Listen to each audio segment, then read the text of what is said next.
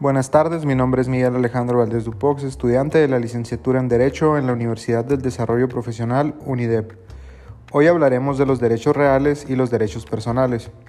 El derecho real, o también llamado derecho de propiedad, tiene tanto un sujeto activo, que es el propietario, como uno pasivo, que puede ser todo el mundo menos el propietario mismo, y un objeto, que es la cosa, de esta manera, el derecho real se puede diferenciar del derecho personal por el número de sujetos pasivos y por el objeto de la obligación.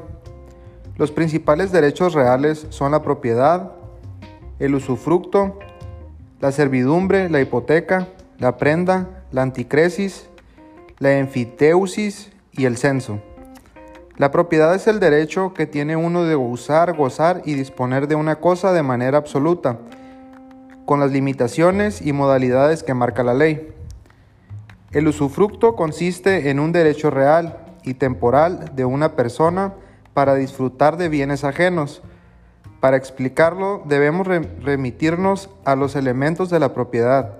Estos elementos son el derecho de usar, el derecho a disfrutar y el derecho a disponer. En el derecho, servidumbre es la denominación de un tipo de derecho real que limita el dominio de un predio denominado fundo sirviente en favor de las necesidades de otro llamado fundo dominante perteneciente a otra persona. La hipoteca es una garantía real constituida sobre los bienes que no se entregan al acreedor y que da derecho a éste, en caso de incumplimiento de la obligación garantizada, a ser pagado con el valor de los bienes en el grado de preferencia establecido por la ley.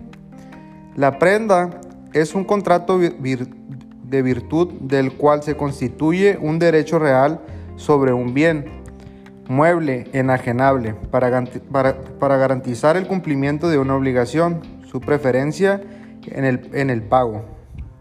La anticresis es considerada una garantía real con desplazamiento posesorio cuya función es permitir al acreedor tomar posesión de un inmueble y tomar sus frutos, para garantizar el pago de una deuda, primero sobre los intereses y después sobre el capital de su crédito, hasta la liquidación de la deuda.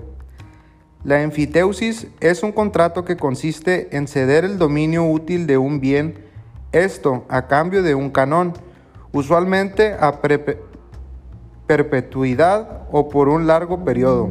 Mediante este acuerdo entonces el propietario de un bien, normalmente un terreno o finca, cede su uso a otro denominando enfiteuta.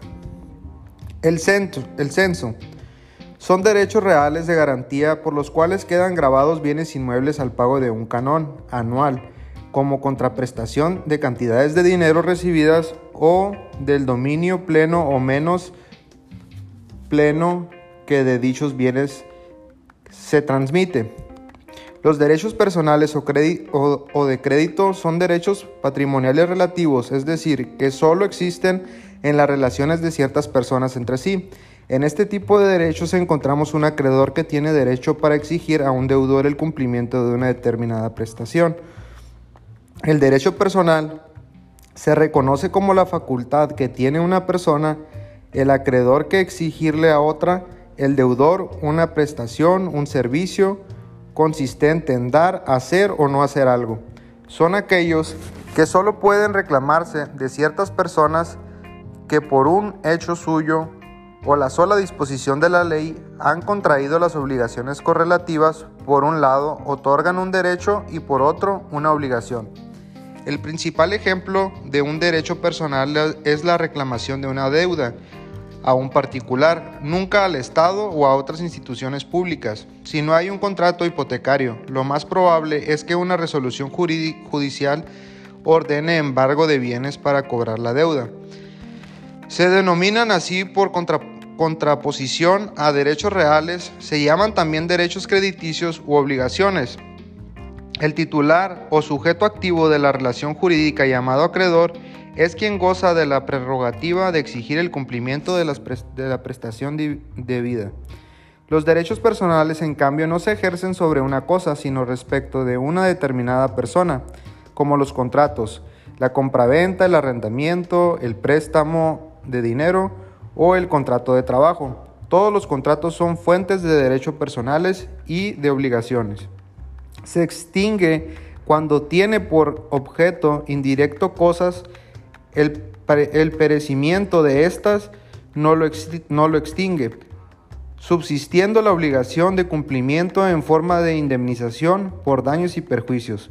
Presentación y ejecución. Los derechos personales presumen una relación jurídica entre una parte acreedora y la otra deudora.